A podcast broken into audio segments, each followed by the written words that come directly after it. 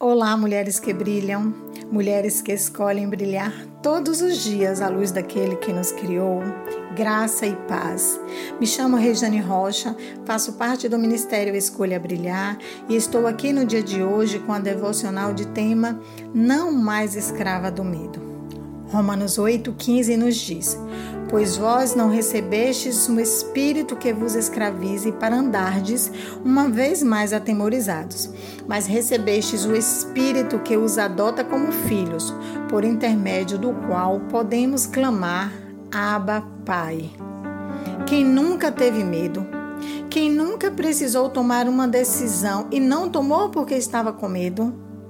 Acredito que muitas de nós já esteve ou está nessa situação, onde o medo lhe aprisiona e você fica escrava dele, deixando de viver coisas novas, sendo impedida de viver o novo de Deus em sua vida.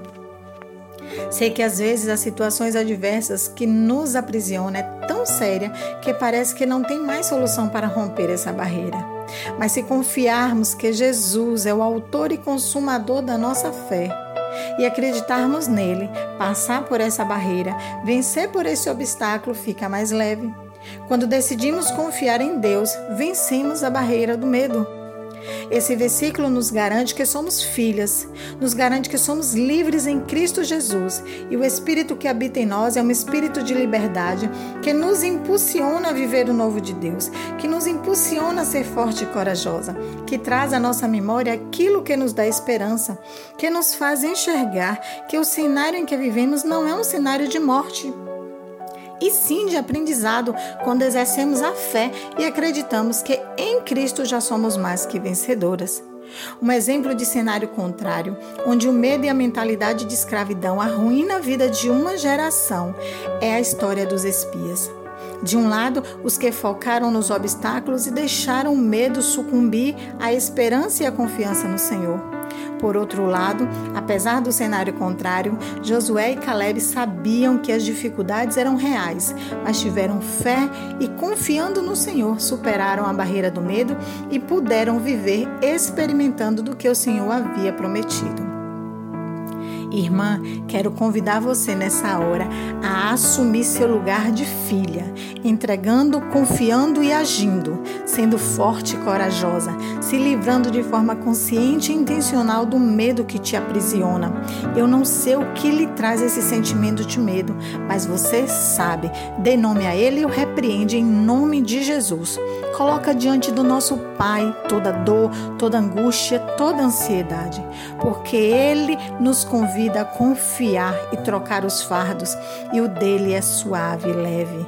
Se você acha que sozinha não consegue, pede ajuda de uma amiga de confiança, uma mulher de oração que possa segurar em sua mão e juntas, de mãos dadas com o Senhor, te ajudar a passar por esse vale certamente sairá dessa situação com experiência e poderá também ajudar outras mulheres que estão passando pelo mesmo vale do medo que você um dia passou.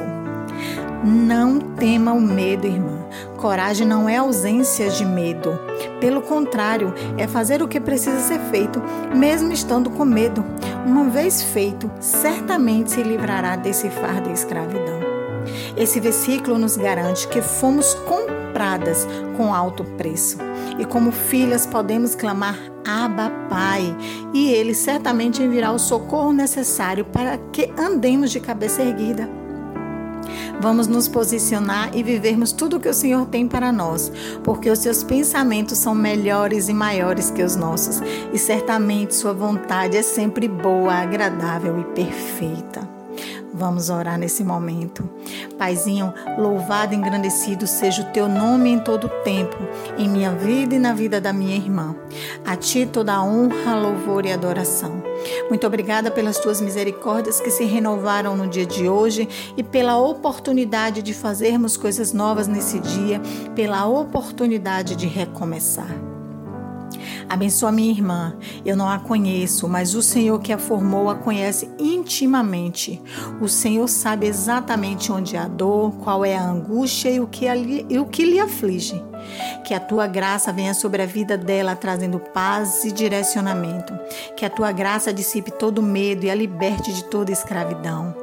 Espírito Santo, abençoa a saúde física e emocional, direciona seus passos em direção ao alvo, em direção ao que o Senhor tem preparado para ela. Acampa os anjos do Senhor ao seu redor e da sua família. Livra de todo o mal em nome de Jesus Cristo. Amém. Um forte abraço e até a próxima, irmã.